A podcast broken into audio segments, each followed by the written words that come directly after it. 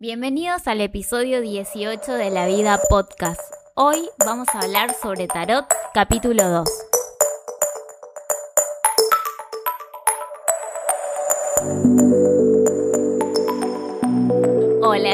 Contenta de estar grabando el episodio 18 de La Vida Podcast, este podcast que habla caprichosamente de temas al azar. Mi nombre es Natalia Bonomo y hoy vamos a hablar sobre Tarot capítulo 2 porque tenemos un invitado muy especial.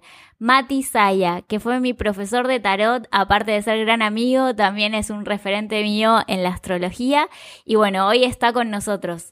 Hola Mati, ¿cómo estás? Hola Nati, bueno, nos encontramos de nuevo. Sí, ¿eh? nos encontramos de nuevo. Nada, un gusto, un gusto participar nuevamente de- del podcast. Eh, bueno, el primer podcast que habíamos hecho era de astrología y bueno, acá estamos de nuevo para participar con el tema del tarot, que esperemos que sea de, de- de utilidad para todos, ¿no? Lo que, lo que vamos a charlar. Sí, seguramente va a ser de utilidad porque a la gente le encanta el tarot, es un tema re solicitado, estuvieron pidiendo mucho este tema. Bueno, para los que quieran escuchar, ya hay episodio grabado sobre tarot en La Vida Podcast, que es el episodio número 11. Hoy igual con Mati vamos a dar un pasito más y vamos a hablar más en profundidad sobre el tarot y vamos a enseñar una breve tirada al final del episodio para que ustedes puedan hacerlas en sus casas. Antes de arrancar de lleno con el tema, me gustaría que escuchen de, de Mati que él pueda definir en una frase qué es el tarot para él. Así que Mati, ¿qué es el tarot para vos? Para mí el tarot es una herramienta de autoconocimiento. ¿A qué voy con esto? A veces para mucha gente parece aburrido, ¿no? Cuando uno dice, bueno, el tarot es para herramienta de autoconocimiento, es como que dicen, es un embole. claro, la gente piensa eso. Claro, porque la gente quiere o le interesa mucho más lo predictivo, la adivinación, que si bien el tarot se puede usar para eso, la parte principal o fundamental es que es una herramienta que nos permite tener acceso a un nivel de conciencia que habitualmente no tenemos. ¿Sí? El tarot a través de los arcanos menores y mayores conecta con una parte nuestra que eh, de otra forma no tendríamos acceso, o sí, sí, tal vez hay otras herramientas que nos permiten acceder, pero el, el tarot cumple, cumple un poco esa, esa función, ¿no? Permitirnos acceder a ese nivel de conciencia que muchas veces eh, nos es inaccesible, ¿sí? Y partiendo un poco de esa idea, que esto también lo hemos charlado en su momento con la visión de la astrología y demás, entendiendo que el tarot como herramienta de autoconocimiento nos permite acceder a qué nos pasa internamente o cosas que no tenemos en conciencia, si nosotros nos paramos desde esa visión, entendemos cómo estamos estructurados y entendemos además por qué transitamos una vida o por qué nos pasa lo que nos pasa y no otras cosas. Es como la astrología, Claro, pero con más detalle. Con más detalle, claro, sí. Es, es acceder a información energética que al ser información más sutil, nosotros por ahí no, no la podemos ver o tocar. Entonces con el tarot podemos como hacer un corte energético y descubrir en, en qué punto estamos. Igual ahí Mati mencionó algo que es verdad, nosotros grabamos el episodio de astrología juntos, que es el episodio 2 de la primera temporada, así que también pueden ir a si quieren saber más sobre Mati. Y sí, yo, yo arranqué medio a los bifes, empecé muy rápido. es que estos tiempos de cuarentena nos tienen así a todos revolucionados. Eh, no te pregunté, Mati, cómo estabas viviendo este tiempo de cuarentena. Bien, la verdad que, a ver, eh, en mi caso yo soy muy, muy de, de estar en mi casa. No sé si es muy lo virgo que me pega o qué. Aclara. Sí te puedo garantizar que estos días lo primero que me levanto, la otra vez me, me reía porque hablaba con un amigo mío y él es como, tiene como una cosa mucho de actividad, entonces buscaba él como todo el tiempo estar haciendo cosas, digo, o salir en el parque que tiene en su casa y hacer cosas. Yo no, yo me levanto chicos y me pongo a limpiar antes de desayunar. a limpiar. Eso es muy Virgo. Entonces hago mucho de eso, digo, tengo mi rutina armada entre comillas de cosas y actividades que hago. A veces como que me, quedo como un poco embotado de estar adentro, pero nada, es súper necesario como, como ya habrán escuchado el mensaje por todos lados y que uno lo repite constantemente de quedarnos en nuestra casa, sí, y que es lo mejor que podemos hacer en este, en este momento, ayudar eh, a, a todo, ¿no? Lo que está pasando, pero quedándonos en casa, que es tan simple y a su vez a veces tan complejo, porque es encontrarse con uno mismo. Claro, sí. Y no quiero pensar los que viven con alguien. O sea, Claro, es más complejo. Nosotros tenemos la suerte de cada uno estar en su casa solos, eh, con, con, su vida. Yo en mi, en mi caso estoy en un buen ambiente con dos gatitos, pero por suerte tengo ventanas que entra el sol y todo, desde ese lado está bueno. Pero sí, estos días son, son complicados. A mí me está agarrando mucho por el acelere de, de hacer muchas cosas. Igual todas en mi casa, o sea, haciendo cosas en mi casa, pero sí estoy bastante acelerada. Sí, es que yo creo que, que, que, esta instancia donde uno, esto yo lo hablaba con una amiga que tengo y yo le decía, digo, parece que el ser humano no en la en la prohibición. Parece como cuando uno le, le, prohíben algo, más se exacerba, ¿no? Entonces, digo, se acentúa la necesidad de salir, de que como que la energía empieza a brotar por todos lados. Es como los chicos, ¿viste? Cuando vos le decís a los nenes, no metas el dedo en el enchufe y el pibe va y te los mete, esto es igual. Pero bueno, Mati, volvamos al tema del tarot, que es lo que nos convoca hoy bajo este temporada de pandemia. Y bueno, la primera pregunta es, a mí me gustaría saber tu punto de vista sobre si todas las personas pueden tirar el tarot. Sí, mira, vos sabés que yo a veces he leído libros de algunos autores que, nada, hacen como hincapié en el tema de que la persona tenga como algunas cualidades y demás para poder leerlo y encontré otros autores que no. Yo soy de la línea de la gente que piensa que cualquiera puede leer el tarot. ¿Por qué? Porque básicamente el tarot lo que hace es conectarte con algo tuyo que es propio y es la intuición. O sea, todos tenemos intuición, todos tenemos eh, esta como parte más mágica, entre comillas, por así decirlo. Y el tarot es una herramienta, como decíamos, que nos permite conectar con esa parte. ¿sí? Y al fin y al cabo, como hablábamos recién, digo, teniendo la, pauta de que es una herramienta de autoconocimiento, digo, no puede no funcionar en todas las personas la posibilidad de acceder a un nivel de conciencia que normalmente no tenemos o en la vida natural no tenemos, no puede no funcionar. ¿sí? No, no, no debería de pasar eso. Por lo tanto, cualquier persona puede utilizar el tarot para leérselo o para leérselo a otra persona, ¿no? Esto sacando y dejando de lado cuando hablamos de cosas predictivas, utilizarlo desde un lado predictivo que sí funciona. Mm. Yo recomiendo lo Claro, sí, nosotros recomendamos eh, no leer el tarot desde un punto de vista predictivo porque mm, es bastante, o sea, uno le puede preguntar al tarot qué es lo que va a pasar y el tarot seguramente va a responder, pero eso para nosotros eh, no nos es tan útil porque saber lo que va a pasar no, no te da ningún margen de acción. En cambio, si uno utiliza el tarot para conocerse o para pedirle un consejo o para ver quizás cuál es eh, el problema que tiene que trabajar, siempre el aprendizaje y el poder de acción es mucho más rico que simplemente usarlo como, como medio predictivo. Es lo que, lo que nosotros aconsejamos y nos parece. Aparte, yo, yo aprendí a tirar el tarot con Mati porque tendrías que contar esta anécdota, Mati. Yo iba mucho a consultarlo a Mati, a hacerle preguntas del tarot y Mati me dijo, basta Natalia, tipo, aprende a tirarlo. No sé, quiero, quiero escuchar tu versión de, de esta historia. Sí, es que, a ver, eh, eso me, pasa mucho con, con algunas personas que, que, concurren, ¿no? A hacerse la carta o a leerse el tarot que atiendo. Y a veces hay personas que concurren asiduamente a leerse eh, el tarot. Que era mi caso. Claro, que era tu caso. No pasa tanto con las cartas, con la carta natal, porque la carta natal es única, tipo, y los tránsitos planetarios son que uno los puede mirar al menos si tiene que instruir a otra persona, dos veces por año, tipo, ¿cuánto vas a ver el planeta transitando? ¿Me, refiero a los planetas puntuales que uno mira por tránsito, ¿no? no los planetas rápidos. Pero sí pasa esto, en el tarot parece que es, es algo que la gente, algunos, consultan muy asiduamente. Y el tema es que teniendo esto, como decíamos recién, si uno lo usa como herramienta de autoconocimiento o de guía, hasta tanto yo, en una lectura de tarot, si me dicen, che, mira, Nati, tenés que trabajar este tema, y yo ese tema no lo laburo, por más de que yo vaya 20 veces a leerme el tarot y pague encima porque uno paga, claro. te van a terminar diciendo lo mismo. Y la verdad que es una pérdida de plata para la persona. Que esto es un poco lo que yo te decía a vos, Nati, ¿no? Yo te decía, mira, ¿sabes qué? Yo te lo puedo leer al tarot si querés, pero vas a gastar plata al divino botón y la verdad que va también contra los principios míos. Entonces por eso te, en su momento te he dicho, Nati, estudialo y léelo vos, basta. Sí, sí, sí. Yo me acuerdo porque es verdad.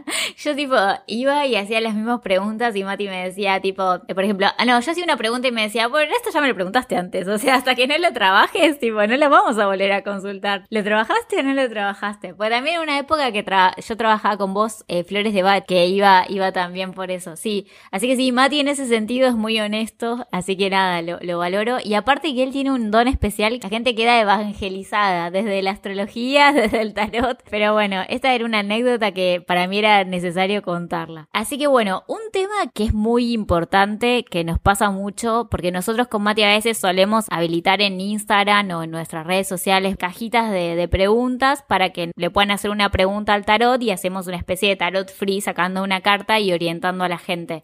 Pero pasa mucho que las personas a veces no saben cómo formular correctamente una pregunta o cómo formularla a nosotros que tenemos esta corriente de tarot que va más al autoconocimiento y al evolutivo.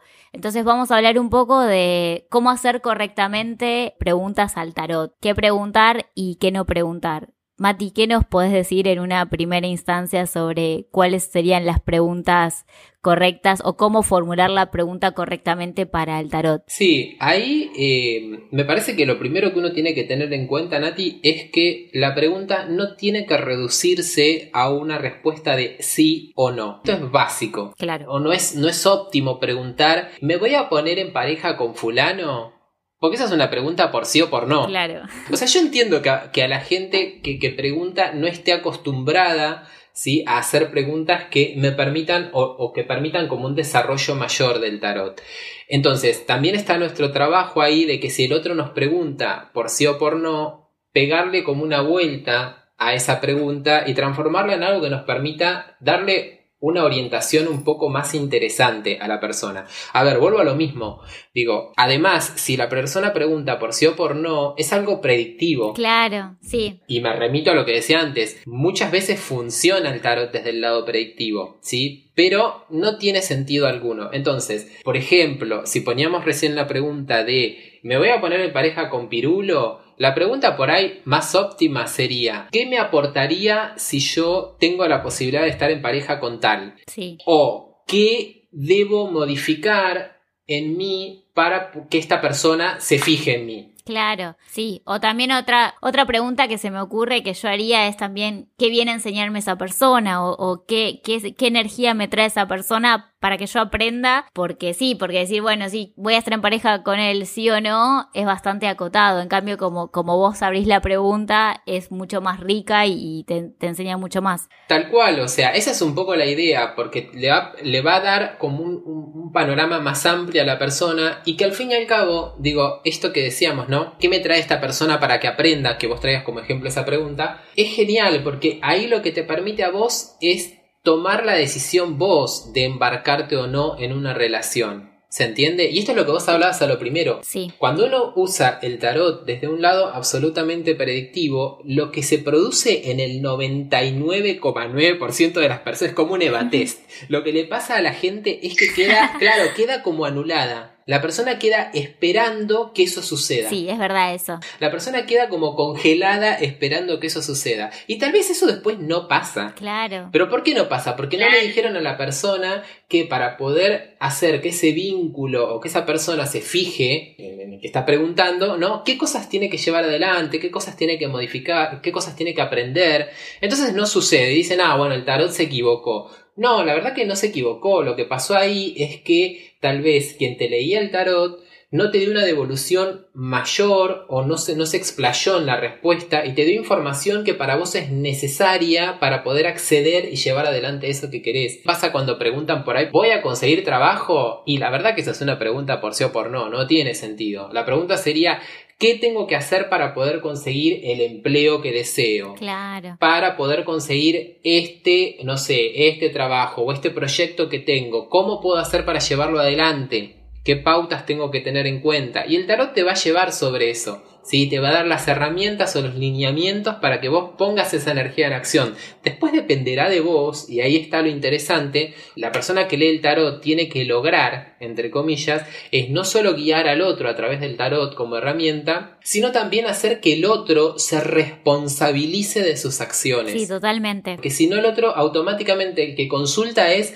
Ah, bueno, no, a mí me dijeron tal cosa y el tarot se equivocó. No, la verdad que no, digo, vos tenías que trabajar determinado tema que el tarot te dijo. ¿Lo hiciste? No. Bueno, entonces hacete cargo. Claro, entonces esa, esa energía no, no se va a liberar. Sí, totalmente. A mí me pasó en las, en las últimas eh, tiradas que hice por Instagram que también eh, hubo dos personas que me preguntaron sobre la situación laboral. Recuerdo que le había salido a las dos la emperatriz. Ah, y también eh, en relaciones de pareja, pero los que me preguntaron por trabajo había salido la emperatriz. Y lo que yo les dije es que el, el suelo estaba fértil para realmente las condiciones estaban dadas para que ellos consigan el trabajo, pero sin sinceramente lo tenían que salir a buscar y moverse porque energéticamente puede estar disponible esa posibilidad, pero si ellos no salen a buscarla, no va a aparecer nunca el trabajo. Así que creo que va un poco en la línea que vos decís, o mismo también como uno tiene que pensar cuando consulta el tarot que, que es como el futuro es hacia donde vos estás apuntando la flecha. Si la persona te dice, sí, vas a conseguir el trabajo y vos no, no tirás de esa flecha, nunca va a llegar a, pegarle al árbol, por decirlo.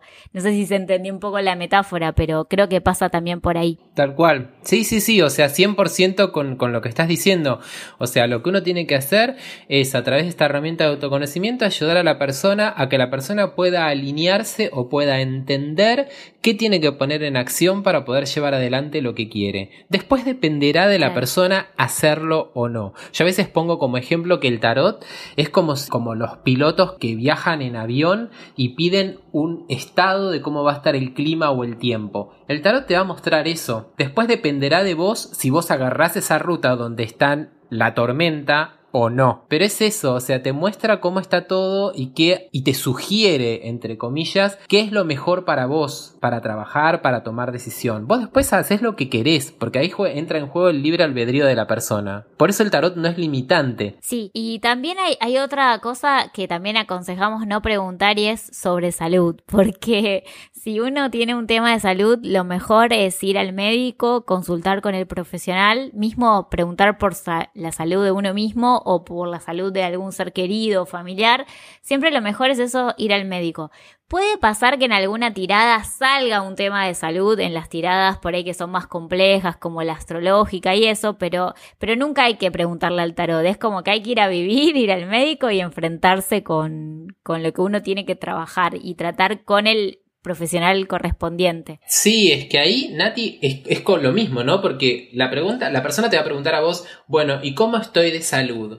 Y eso es como algo predictivo. Volvemos al mismo punto. O sea, como bien decís vos, la persona tiene que ir a un médico, un profesional y hacerse los chequeos. Tal cual. Y mismo por la salud de, los seres queridos, porque no, si a veces pueden puede salir información que uno no está preparado para recibir esa información, entonces es como ya, bueno, redondeando, esto lo que nosotros aconsejamos no preguntar es eh, preguntas por sí o por no o temas de salud. Y sí aconsejamos preguntar, que un poco ya lo estuvimos hablando, pedir consejos al tarot. Otra de las cosas que, que podemos aconsejar preguntar es entre dos situaciones, o sea, porque claro, si por ahí uno tiene para elegir dos caminos, lo que aconsejamos preguntar es por las dos situaciones, o sea, ¿qué pasaría si yo elijo la situación A? ¿Y qué pasaría si yo elijo la situación B? Entonces uno energéticamente abre como los dos caminos y según la información te puede, le puede decir, bueno, si elegís la, la, situación A, la energía que está disponible para vos es esta. Y si elegís el camino B, vas a tener otra energía disponible. Tal cual. Hace poco, sí. Haciendo esa pregunta, uno optando por dos caminos o abriendo dos, dos panoramas, uno después o queda, queda en uno la decisión de ir por uno o por otro. O sea que eso está perfecto. Sí, tal, tal cual. Hace poco también una chica por Instagram me preguntó entre dos situaciones y fue re loco porque las dos situaciones le salían favorables. O sea, no había una que no fuera favorable, sino que en una, en una situación le salía la emperatriz y en la otra el juicio de los arcanos mayores. Entonces es como que en una tenía un gran renacimiento y en el otro tenía como mucho potencial. O sea que eligiese lo que eligiese iba a ir bien. Solo dependía de ella qué quería quizás trabajar o tomar.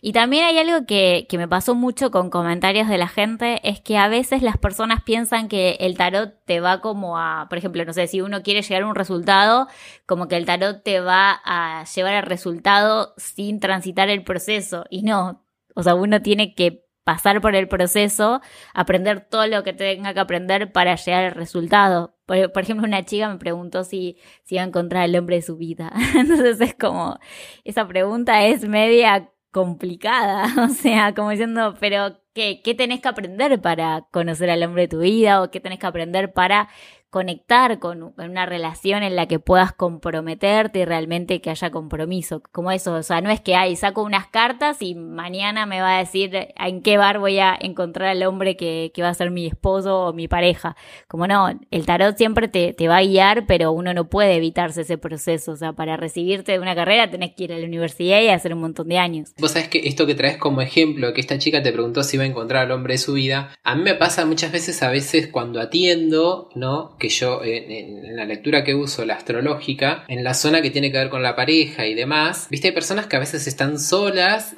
y, es una pregunta que eh, ya la, mirada de la persona cuando yo digo, bueno, esta casa representa el tema de la pareja y todo lo demás, eh, ya como que se ríen, viste, como diciendo, Decime que voy a encontrar a alguien. Y la verdad que a veces sale, eh, eh, esto aparece como una persona ahí en el camino, y eso sí aparece porque, quieras o no, es lo que decíamos antes, en las lecturas aparecen cosas predictivas. Sí, aparecen. Eh, y cuando aparecen personas ahí en ese lugar, yo siempre les aclaro, le digo, mira, te aparece alguien, pero lo primero que tenés que trabajar para que ese vínculo o esa persona que te aparece en el destino se quede con vos, es determinadas temáticas que el tarot te las muestra también. Justamente, no es esto que vos hablabas, es el transitar o lo que la persona tiene que aprender en el proceso para que, llegado ese vínculo, ese vínculo sea duradero. Claro, tal cual. Si no, la persona está como en pampa y la vía sin estar preparada porque ese vínculo como vino se va. Sí, aparte, viste, el tarot, lo clásico que uno pregunta siempre es amor. o sea, el, la voz decime, Mati, la mayoría de las consultas, ¿sobre qué temáticas son? Sobre amor.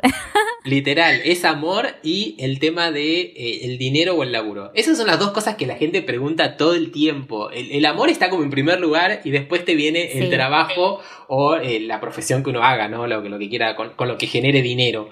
Eh, pero son las cosas que son, el 90% son preguntas que tienen que ver sobre eso, siempre. Y bueno, hablando sobre amor, si uno quisiera preguntar sobre amor, a veces nosotros lo que solemos hacer es, por ejemplo, sacar cartas y decir, bueno, vamos a consultar qué siente esa persona que uno ama por nosotros. Sacamos tres cartas y vemos los sentimientos.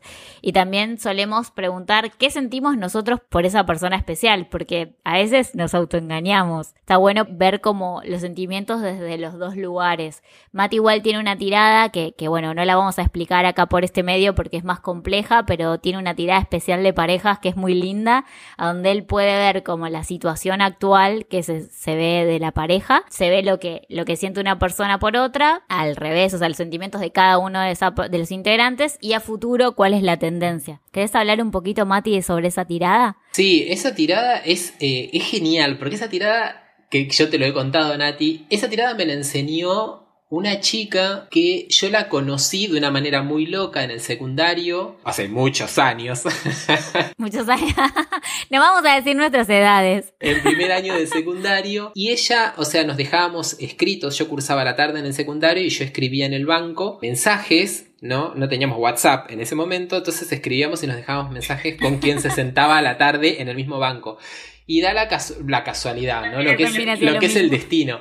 Da la, da la casualidad, entre comillas, o causalidad, diría yo, que en el banco donde yo escribía se sentaba una chica y un día nos preguntamos en el banco qué nos gustaba hacer a cada uno. Entonces yo le digo en, en ese primer año del secundario le pongo a mí me gusta leer el tarot. Y la piba me responde a la tarde y me deja escrito yo tiro las cartas. Y para mí fue boom, una explosión. Yo dije, ¿qué es esto? Bueno, eh, la conocí, nos encontramos una piba súper particular, no me puedo acordar el nombre ahora, siempre me pasa lo mismo, cuando trato de contar esta historia siempre me olvido el nombre de ella, pero la conocí y ella fue, a, ella eh, eh, trabajaba con un mazo que no es un mazo de tarot el que ella trabajaba, es un mazo que, mira que yo he visto miles de mazos de tarot y nunca pude encontrar ese mazo nuevamente. Sí se lo vi a una señora que leía en Mar del Plata, me acuerdo en la calle, leía las cartas después de muchos años, y a esa señora le pregunté, le digo, ¿qué mazo es este? Y me dice, es de tarot. No, no era de tarot, señora. O sea. Sí, pero claro, o sea, dígame qué mazo es este, señora. Claro, era, era, era re ladri la vieja, pero más allá de eso,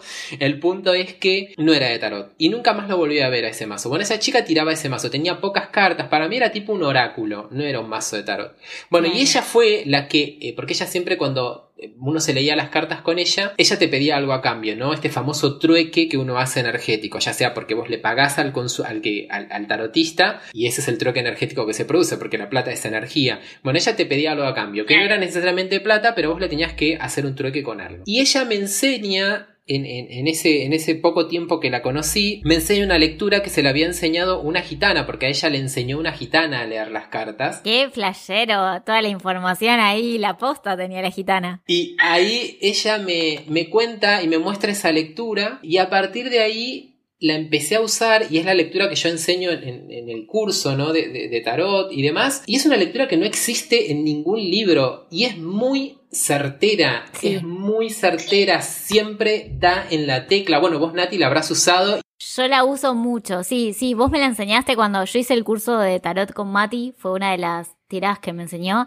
y la uso todo el tiempo. Es como sacar una foto del momento sentimental y energéticamente de la pareja y aparece todo. Realmente yo la utilicé y es hermosa. Eh, tengo mucho para decir sobre eso. A veces la información es fuerte porque te salen los sentimientos de esa persona hacia vos y lo que vos sentís por esa persona y es revelador porque, porque te muestra cómo están energéticamente y qué siente cada uno por el otro. Y se ve tan claro los sentimientos que un poco asusta. Yo se la he hecho a otras personas también, amigas y todo, y, realmente se quedan fascinadas porque no entienden cómo puedo por ahí describir a la, otra persona que ni conozco con, tanta certeza. O mismo, a veces pasa que, que el que está consultando el tarot eh, no reconoce sus propios sentimientos. Entonces cuando vos le decís no, porque a vos te está pasando esto, esto y esto, la persona se queda como flayada porque dice, pero en ningún momento te dije esto, o sea, esto no se lo conté a nadie. Así que le agradecemos a, tu compañera de la tarde que conoció a la gitana por este aporte a nuestras vidas. Sí, la verdad que fue una experiencia, digo, estas cosas no que a uno le pasan en la vida que no son casuales, son causales, digo, cómo a uno lo va llevando, ¿no? Las cosas que le van sucediendo a lo que tiene que hacer como misión o como actividad su vida. Para mí ella me dejó un aprendizaje súper particular y realmente fue como un antes y un después que yo dije, che, es por acá lo que yo tengo que hacer. Está bueno, tengo una duda, ¿qué, ¿cuál fue el pago energético que le hiciste a esa chica cuando te enseñé la tirada? Bueno, ella, ay no, aparte yo no tenía un peso, imagínate que iba al secundario, nada, no, no trabajaba. Éramos no tenía, Claro, no tenía plata. Entonces yo me acuerdo que en ese momento lo que, le, lo que le daba de trueque, este es genial. Viste que estaban las revistas, que no sé si siguen estando, creo que sí, las revistas predicciones que vendían en el kiosco. Bueno, yo tenía muchas de esas revistas porque amaba, amaba lo que se hablaba en esas revistas, los rituales y qué sé yo. Entonces tenía colección, siempre la compraba, siempre la compraba entonces yo le daba de trueque alguna de esas revistas y ella aceptaba eso como pago. Y después una vez también le regalé, le, hice un trueque con un mazo de tarot. Que en ese momento, o sea, para mí era como muy complejo entender el tarot por la cantidad de cartas y era difícil. Entonces yo como que dije, bueno, esto no le voy a dar uso y se lo regalé. Y después que ella me enseñó la lectura y qué sé yo, la lectura y demás, yo dije, no, pará o sea, esto me está pasando por algo. Y ahí fue cuando yo retomé otra vez el tema de tarot y me compré el Rider, el mazo de Rider White, que es con el que trabajo y con el que enseño, y que es el que me facilitó el acceso a, a poder tener un acercamiento más, más copado, más fácil a, las lecturas de tarot. Sí, es, es re loco el tema del tarot. Yo hace poco empecé a recordar, porque cuando empecé a blanquear abiertamente que, tiraba el tarot, al principio solo lo tiraba para mí, muy, muy egocéntrica, pero cuando empecé a blanquear y a tirarle a otros, me empecé a tener recuerdos y mi papá tiraba el tarot también. O sea, de chica yo crecí en una casa a donde mi papá tiraba el tarot, tiraba el tarot egipcio y también eh, estaban todas estas revistas, e-, eran revistas de un tal Lotito, no sé, o el más allá, muy interesante. Después tenía unas revistas de astrología que hablaba sobre los signos. Yo me acuerdo de chica, no sé, siete años, ocho, hojeando esas revistas o mirando el mazo de, de mi papá y Y es muy loco cómo uno vuelve a, eso, ¿no? A algo. A mí desde chica se me había como presentado mucha esa energía, después la negué mucho tiempo y de grande volví. Entonces es un poco lo que contás vos, como esas casualidades que te van llevando al camino que realmente tenés que transitar. Sí, tal cual, o sea, eso es clarísimo, ¿no? Que uno, uno, dice son casualidades y como decíamos recién, son causalidades. Yo creo que la vincularidad con otros, ¿no? El ser humano siendo un ser vincular, indefectiblemente los otros nos hacen de móviles que nos llevan de alguna manera y nos van arriando para el camino de lo que cada uno tiene plasmado en su carta natal como misión, como trabajo para llevar adelante. Después quedará en uno, como decíamos, aceptarlo, ¿no? Pero la verdad que cuando uno no ejecuta eso, se complica la situación. Igual siempre la sensación que yo tengo es que eso que uno tiene como si fuese el ascendente o por destino, uno lo termina ejecutando porque le termina gustando, no es que es una obligación hacerlo. Cuando uno lo prueba se da cuenta que está genial. Sí, empezás a notar que, que resonás con esa energía y cuando transitas lo que realmente tenés que transitar, te sentís más vitalizado, te sentís más contento, más feliz. Entonces pasa mucho eso, que por ahí uno se niega, a mi caso me pasaba que me negaba mucho a aceptar mi ascendente en Pisces, que estaba relacionado con, con, todo el mundo esotérico o con el mundo artístico, y cuando empecé a transitarlo más, eh, las cosas empezaron a fluir. Obvio que problemas tenemos todos y todos tenemos dificultades, pero la energía se hace más liviana y, y uno empieza a estar en esos lugares y a recibir energía en vez de perderla cuando, cuando está en lugares que no tiene que estar. Pero bueno, terminamos hablando de, de astrología, así que nada, vayan después a escuchar podcast de astrología, que es el, episodio 2 de la primera temporada. Y bueno, terminamos hablando un poco también de, oráculos, porque más allá de, del tarot, o sea, están los mazos de tarot, que hay diferentes tipos de mazo, y también hay, hay mazos que son oráculos. ¿Qué podrías decir sobre eso, Mati? A ver, los oráculos, como bien decías vos, hay muchos mazos de tarot, muchas variantes del tarot que, en sí igual cuando uno estudia el tarot te das cuenta de que todos tienen la misma estructura. Digo, lo que cambia en el tarot es los dibujos y le pueden adicionar alguna simbología particular como para darle una mayor resonancia o una interpretación un poco diferente, pero lo que van a encontrar es que, es que la estructura del tarot es siempre igual, o respeta, respeta la estructura del marsellés o respeta la estructura del rider. Digo, porque hay una inversión en los arcanos mayores en el rider y demás, pero bueno, digo, siempre van a encontrar que es lo mismo de uno o de otro, pero con algún dato más o algún dibujo diferente y demás. Ahora, lo que concierne a oráculos, la verdad que hay como mucha variedad también. Hay oráculos que, tienden más a lo que es el consejo, hay oráculos que son como mucho más predictivos. El oráculo de por sí tiende a ser algo más de adivinación, no sé si tanto de guía, ¿no? Hay oráculos que igual aparece como especie de, como que son mensajes que te guían cuando uno saca una carta y demás, pero el oráculo por excelencia es un mazo que te permite predecir, adivinar, ¿no? Por ejemplo, yo tengo uno que lo tengo por ahí guardado, que es el oráculo de Lenormand. Ese oráculo, sí, la persona, o sea, se le atribuye la creación eh, se llama Marianne Lenormand, la persona, pero se le atribuye la creación a ella. La verdad que esta mujer ¿sí? que nace allá por eh, en Francia, creo, alrededor del 1768, 1700, depende lo que uno agarre como bibliografía, es entre el 1768 y 1772. Esta mujer, nada, era, era una persona que leía como distintas mancias y que ejecuta todas estas mancias, no solo la lectura de, de cartas y demás, y dentro de todas, o sea, ella se hace conocida por sus predicciones y demás, y como a la persona que, que más resonancia tuvo dentro de las predicciones que fue haciendo, era la que termina siendo, creo que el nombre era Josefina, si mal no recuerdo, que es la que termina siendo la mujer de Napoleón. Y le empieza como ahí a, anticipar ¿no? hechos de Napoleón Bonaparte y bueno, ahí es como que ella toma renombre y el punto es que este oráculo que son 36 cartas, se le atribuye a ella como creadora. La verdad que ella cuando muere, no se le encontró, ella muere en el año, en, en el 1840 y pico, creo que en el 1843, no se le encontró dentro de las cosas de ella ese mazo. Esa es la realidad, pero se le atribuye la creación de ese mazo a ella. Claro, a ella. Claro, este mazo que tiene 36 cartas, cuando uno las mira son cartas que son como muy particulares porque la simbología que trae es muy simple. Hay, hay, una carta, por ejemplo, que es un sobre, otra carta que es un árbol, otra carta que es un barco, otra carta que es una llave, otra carta que es un féretro. Son imágenes muy simples pero que evocan automáticamente un significado, ¿sí? Y tienen una forma de tirarse hay una tirada que se usa, la tirada tradicional del Lenormand, se usan las 36 cartas y se disponen de una manera determinada y uno interpreta en la secuencialidad que salen esas cartas lo que tiene que transmitir desde un lado predictivo, porque es la adivinación. Pero volvemos a lo mismo, el oráculo es por excelencia algo predictivo. El tarot, a diferencia, lo podemos usar como algo predictivo, pero es más enriquecedor utilizarlo como herramienta de autoconocimiento y desde ahí ir definiendo cosas. Claro, sí, totalmente. Sí, con respecto a los oráculos, yo no, no tengo, no, no utilizo ningún oráculo.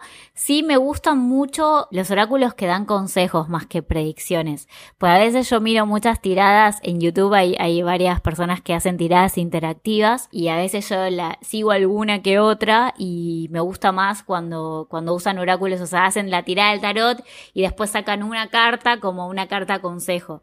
Sí comparto que me gusta ese, es este estilo más de oráculos, el que da un consejo que más que el predictivo. Pero es verdad lo que, dice, lo que decís, Mati, que por lo general son mucho más predictivos. Pero bueno, vamos a ir a, a la hora de la verdad. Nosotros prometimos que íbamos a enseñar una tirada para que la gente pueda hacer en sus casas, Mati. Sí, esto es como estuvimos haciendo una charla previa a grabar el podcast de poder definir, ¿no? Qué tipo de tirada. La verdad que a veces se nos presenta como un poco la complejidad porque no está, esto no es un video, entonces no podemos mostrar realmente cómo se dispone la tirada. Lo primero que tenemos que tener en cuenta, y me parece que es lo más piola, y que esto es un poco, me parece, si mal no recuerdo, Nati, que vos lo hablaste en el podcast tuyo, en la primer parte que hablaste de tarot, creo que esto lo comentaste. En realidad, la tirada, sí, que es cómo disponemos las cartas al momento de una lectura, cómo las vamos a ordenar, uno puede armar como su propia plantilla. ¿Qué quiero decir con esto? Yo puedo armar una tirada de pasado, presente y futuro y entender que la primera carta que ubico a la izquierda es el pasado, la segunda carta que ubico a la derecha es el presente y la tercera carta que ubico siguiente del presente, si a la otra, sigo a la derecha, sería el futuro, ¿no? Esa disposición, esa plantilla cumple esa funcionalidad al momento que yo dispongo las cartas. O sea, tengo que armar como una especie de eh, disposición o plantilla energética en mi mente y decir, esto es esto, esta ubicación es esta y esta ubicación es esta otra.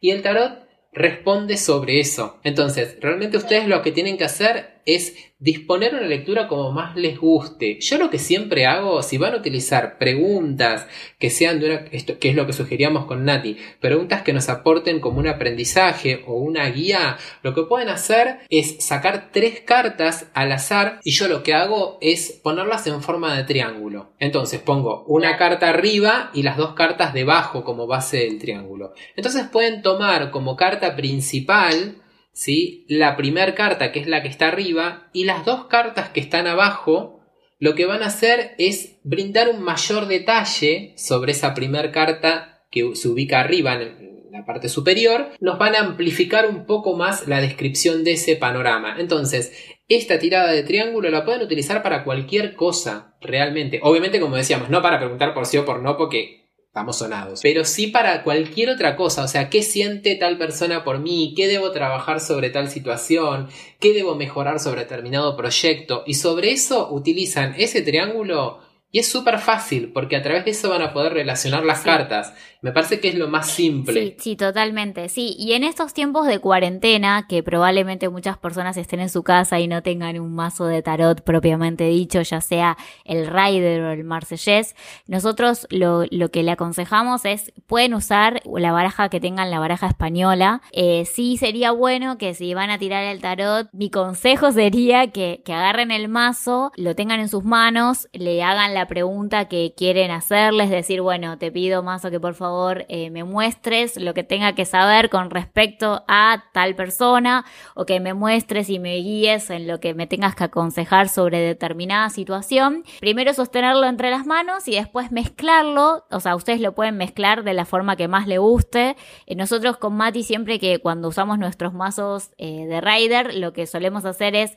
que las cartas se mezclen sobre la mesa, o sea, apoyamos el mazo sobre la mesa y con las dos manos vamos pensando en la pregunta y vamos revolviendo en una forma media arbitraria, pero hay mucha gente que, que lo mezcla como cuando juega las cartas. Y después de ahí sí, como decía Mati, hacer la pregunta y eh, la tirada que, está explicando Mati es sacar tres cartas. Si ustedes quieren ponerse como más esotéricos, pueden sacar tres cartas, o sea, bueno, pueden mezclar, pueden sacar tres cartas del mazo como quieran, o pueden extender el mazo enfrente de ustedes en una forma de abanico y con la mano izquierda tomar tres cartas y posicionarlas como explicaba Mati una en, el primer lugar y las otras dos abajo. Eso sería como para hacer una pregunta. O sea, estamos tratando de explicarles una tirada de la forma más simple para que ustedes la hagan desde sus casas y puedan experimentar un poco el tarot. También aconsejamos que presten mucho señales a lo que pasa en el entorno, a lo que, lo que van sintiendo, porque, porque el tarot es un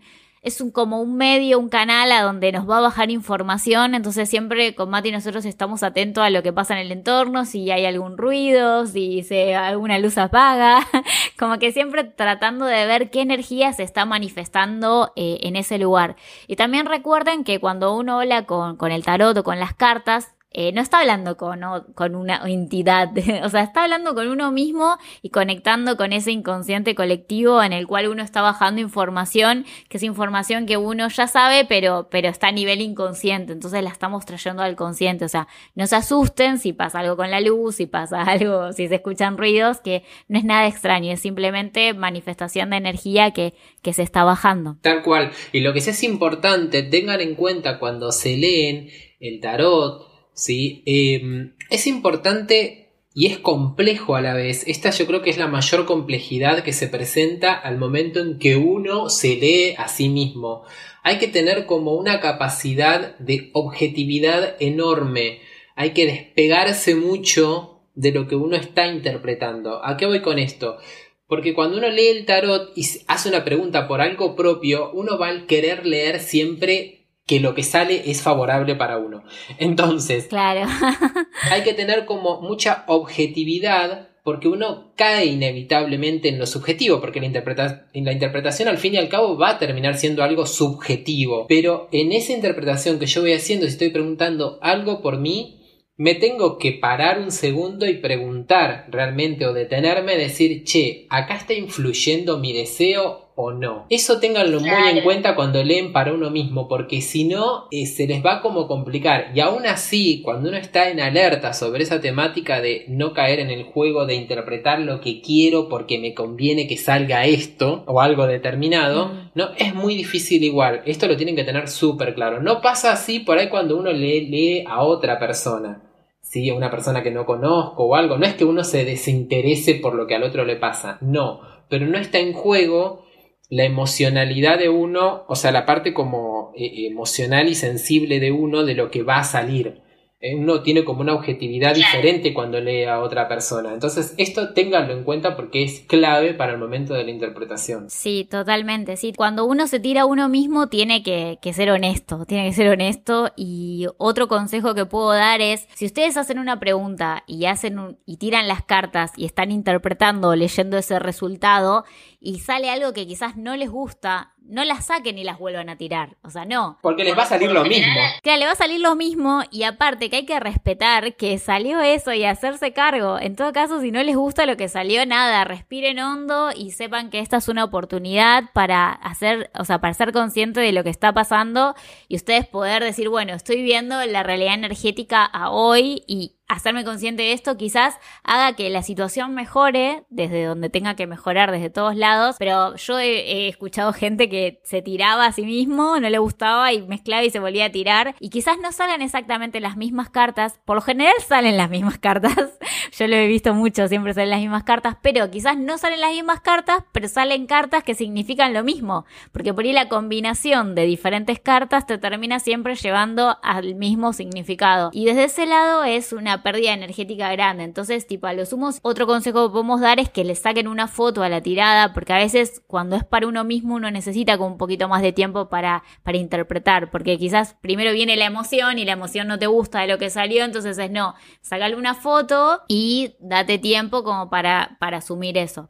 Que quizás como decía Mati, si pasa que uno le está tirando a una tercera persona, no, no tenés nada en juego, entonces sos mucho más objetivo y más directo. Pero cuando te estás tirando vos mismo puede aparecer la emoción, que es lo que queremos por lo menos dejar que drene la emoción y que aparezca la objetividad.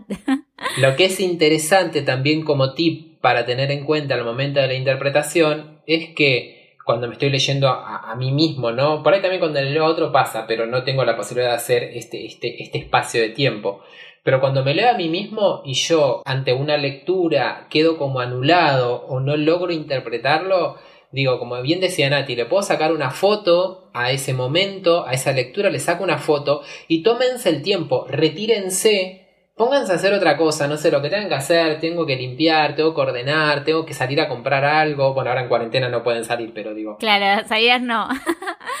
hago otra actividad. Dentro de mi casa. En mi casa, dejo correr los minutos y retomo y vuelvo otra vez a esa lectura y miro la imagen y trato de conectar, porque a veces pasa que la imagen o que la energía o la interpretación no baja de golpe y necesito como desconectarme un segundo y volver. No se exijan en el momento de la interpretación, no se exijan y, se pongan mal porque no logran conectar con lo que el tarot o las cartas te están diciendo. No hagan eso porque es peor. Tómense el tiempo, respétenlo, déjenlo descansar y vuelvan después. Y van a tener como la mente más fresca para poder recibir el mensaje. Eso pasa a veces. Sí, totalmente. Bueno, nosotros le vamos a dar un breve y muy reducida definición. Eh, Mati, él tiene un curso sobre tarot, o sea, yo aprendí tarot con él y realmente, o sea, quedé encantada porque el tarot que enseña Mati es el tarot Rider que está dividido en arcanos mayores y arcanos menores y realmente cada carta tiene un significado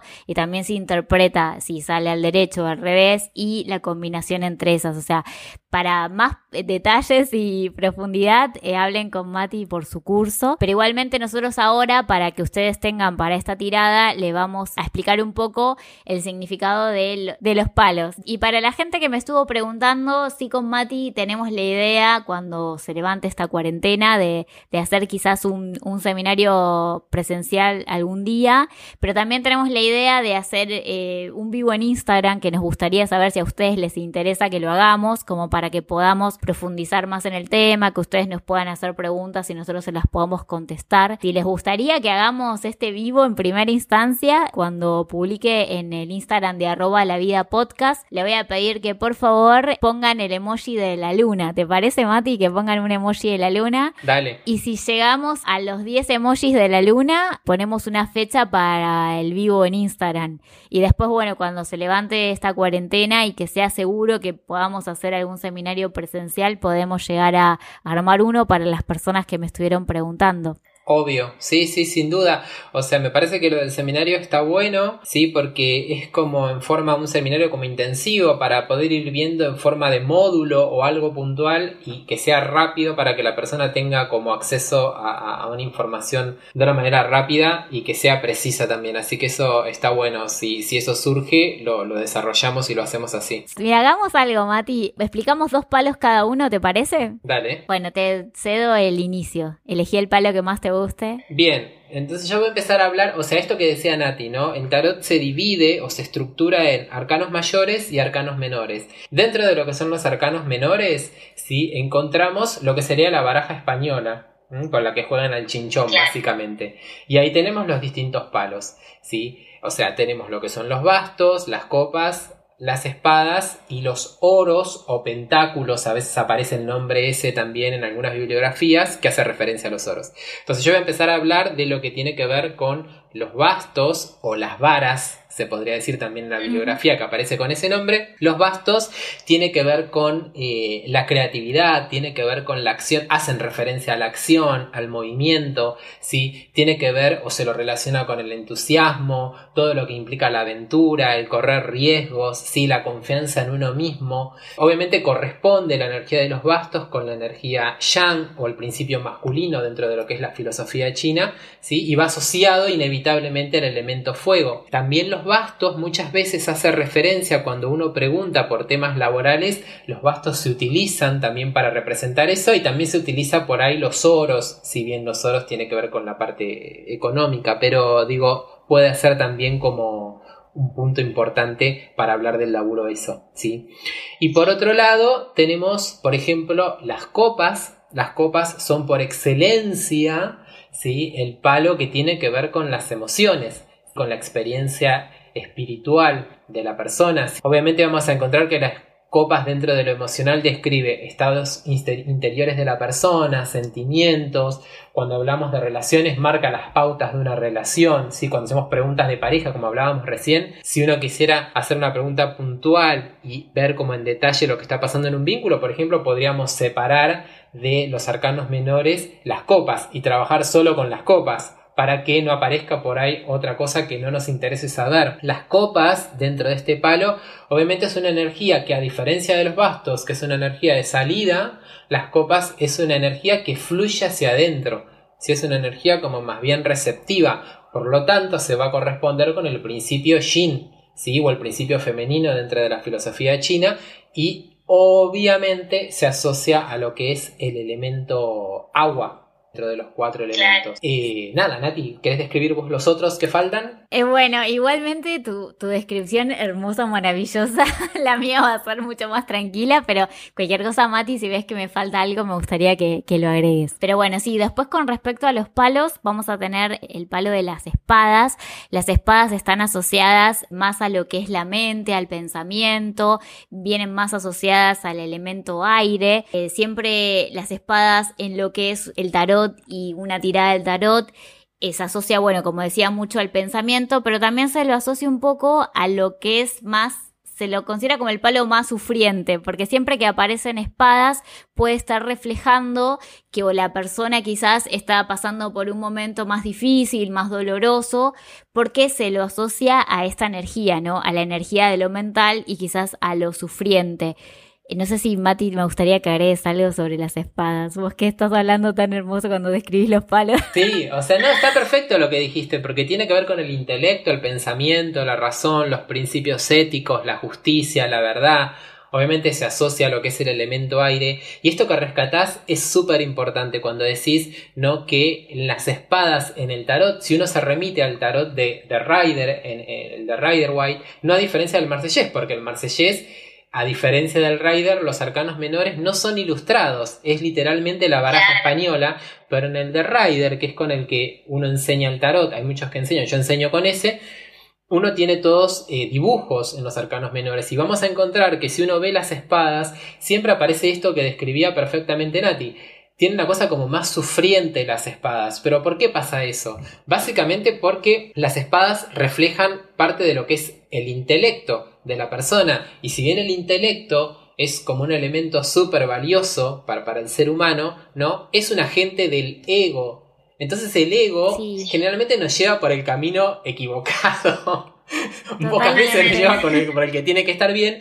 Entonces si, si ese ego no está como nutrido o no está como impregnado de una sabiduría, de algo como más profundo de, de nuestro guía interior y a veces se complica. Por eso el tarot refleja en las espadas esta parte sufriente. Por último tenemos el palo de los oros o los pentáculos, que es el palo que está relacionado más con la energía tierra y se lo relaciona mucho también con lo que es el mundo físico y el mundo material. Si bien nosotros hacíamos más referencia, Primati decía que las copas están relacionadas con el elemento agua, yo decía que las espadas con el elemento aire, que es el pensamiento, los palos vienen a representar energéticamente todo el mundo físico del tarot. Entonces se lo puede relacionar con ganancias económicas, con temas relacionados con el cuerpo, con todo lo sensorial, con la tierra, con todo lo que podemos eh, sentir a, nivel tangible que podemos tocar. Eh, no sé, Mati, si quisieras agregar algo más sobre, sobre los oros. No, está perfecto. O sea, la, descripción que hiciste está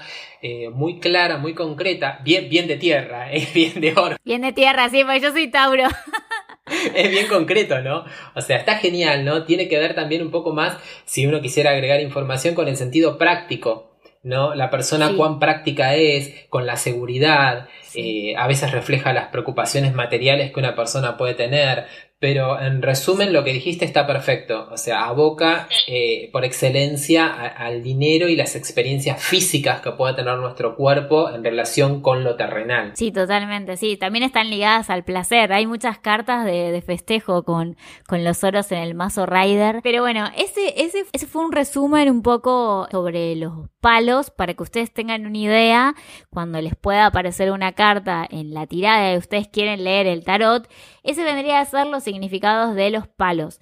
Claramente cada carta tiene un significado que ustedes pueden buscar por internet, hay muchos lugares donde pueden buscar los significados de las cartas, pero si van a buscar los significados siempre quédense con, con lo que les haga más sentido y con los que sientan que resuenan más, porque en internet hay tantos autores y tantas cosas que, que uno tiene que guiarse por su intuición y elegir la que más le represente. Por supuesto. Así que bueno, Mati, ¿quisieras agregar algo más sobre este tema? No, está perfecto. O sea, eso que dijiste me parece excelente y es súper para rescatar, ¿no? Porque uno va a leer millones de significados, porque cada maestrito tiene su librito, como siempre digo, pero dentro de esos significados que uno va leyendo, lo ideal, como bien les explicaba Nati, es que cada uno pueda quedarse con lo que más le resuena. De hecho, cuando yo eh, doy el curso de tarot, siempre le digo a la persona, mira, vas a encontrar bibliografía que te va a hablar de esto y va a definir este arcano de una determinada manera. En mi experiencia personal muchas veces pasa de que un determinado arcano me resuena con otra energía y eso yo se lo transmito a la persona también cuando hace el curso porque justamente es poder como darle un mayor detalle o una, un, significado muy propio desde lo que ese arcano también me representa a mí y me resuena. Sí, o sea que eso que vos dijiste está perfecto. Buenísimo, Mati. Así que bueno, espero que hayan disfrutado este episodio que con mucho cariño Mati y yo estamos grabando. La idea es que ustedes puedan experimentar el tarot por sí mismos y quisimos darle una herramienta para estos días de, de cuaresma, cuarentena. cuarentesma, es una cuarentesma esto. cuarentesma. Así que bueno, eh, si les gustó y quieren saber más sobre Mati, quieren contactarlo, pueden hacerlo en sus redes sociales, especialmente en el Instagram. Mi Instagram es arroba ms-astrología-tarot. Perfecto. Ese es el Instagram de Mati. Él sube todo el tiempo información. Le recomiendo que lo sigan y también hace las tiradas a veces free los viernes, que son eventuales porque Mati también trabaja. Entonces es como que eventualmente él hace ese regalo a la comunidad que lo sigue para que pueda hacerle una pregunta. Él también hace eh, tiradas privadas en ese tiempo de, de cuarentena por Skype. Eh, yo también hago tiradas, eh, si, les interesa nosotros leemos. Los invito, yo igual de todas maneras voy a dejar en el Instagram de arroba la vida una placa con, la información de este episodio. Ahí voy a poner las redes sociales de Mati para que lo contacten. Y bueno, si llegamos a, esta, a estos 10 comentarios con la luna, vamos a hacer un vivo para tirar el tarot y responder a todas las preguntas que ustedes quieran. Así que le aconsejamos que nos sigan en nuestras redes sociales para que se enteren de las novedades al respecto. Y bueno, en breve, cuando sea seguro vernos, también haremos el seminario presencial. Así que bueno, Mati, ¿querés aportar algo más a, los que nos están escuchando? ¿Algún mensaje final o algún saludo de despedida? Bueno, nada, o sea, la verdad es que los invito a todos a que, a que entren en el mundo del tarot. La verdad que no le tengan miedo porque cuando uno habla del tarot, a veces o muchas veces se genera como una cosa de temor, ¿no? De, de no saber muy bien qué onda. Y la verdad que es una herramienta hermosa si uno la aborda desde un lado de eh, autoconocimiento. Así que anímense, prueben, no crean que es algo muy complejo, muy difícil, la verdad que no pasa eso. Entonces, acérquense como los niños que se acercan cuando quieren aprender algo y, no tienen tapujos en hacerlo. Digo, tómense como si fuese, como si fuesen niños. Anímense, jueguen con el tarot, porque es la manera más práctica de poder incorporar el conocimiento y los significados de las cartas eh, y no se presionen nada, háganlo desde el lado del disfrute y me parece que eso es lo, es lo más importante. Sí, totalmente, sí, jugar como desde la curiosidad y sin tanto condicionamiento mental como, como decía Mati, como un niño, como tener esa espontaneidad y esa curiosidad que, que los va a llevar por buen camino y también esa intuición. Eh, así que bueno, bueno, Mati, te agradezco mucho que me hayas dedicado todo este tiempo a mí y a, todos los oyentes de la vida podcast. así que bueno, esperemos eh, próximamente estar subiendo más episodios y estar en contacto. Bueno, me pueden contactar en mi Instagram personal, arroba natbonomo o aconsejo más en el Instagram de arroba la vida podcast. Siempre traten de los comentarios escribirlos en la parte pública porque a veces me llegan muchos comentarios de forma privada y la idea es que si ustedes los escriben en, la parte pública del Instagram nos ayudan a nosotros a tener más difusión y a poder llegar a más personas. Traten de compartir si les gustó para llegar a más personas. Y bueno, y en estos tiempos de cuarentena, ya que no puedo recomendar obras de teatro, les voy a dejar eh, la recomendación para que escuchen a artistas. Así que les voy a dejar, los dejo con la invitación para que escuchen a el siguiente artista. Hola a todos, ¿cómo están? Mi nombre es Grego, soy músico, soy argentino. Pueden encontrar toda mi música en Spotify y en todas las redes sociales que existen. Antes que te vayas hoy, quiero que veas cómo brilla mi alma. why.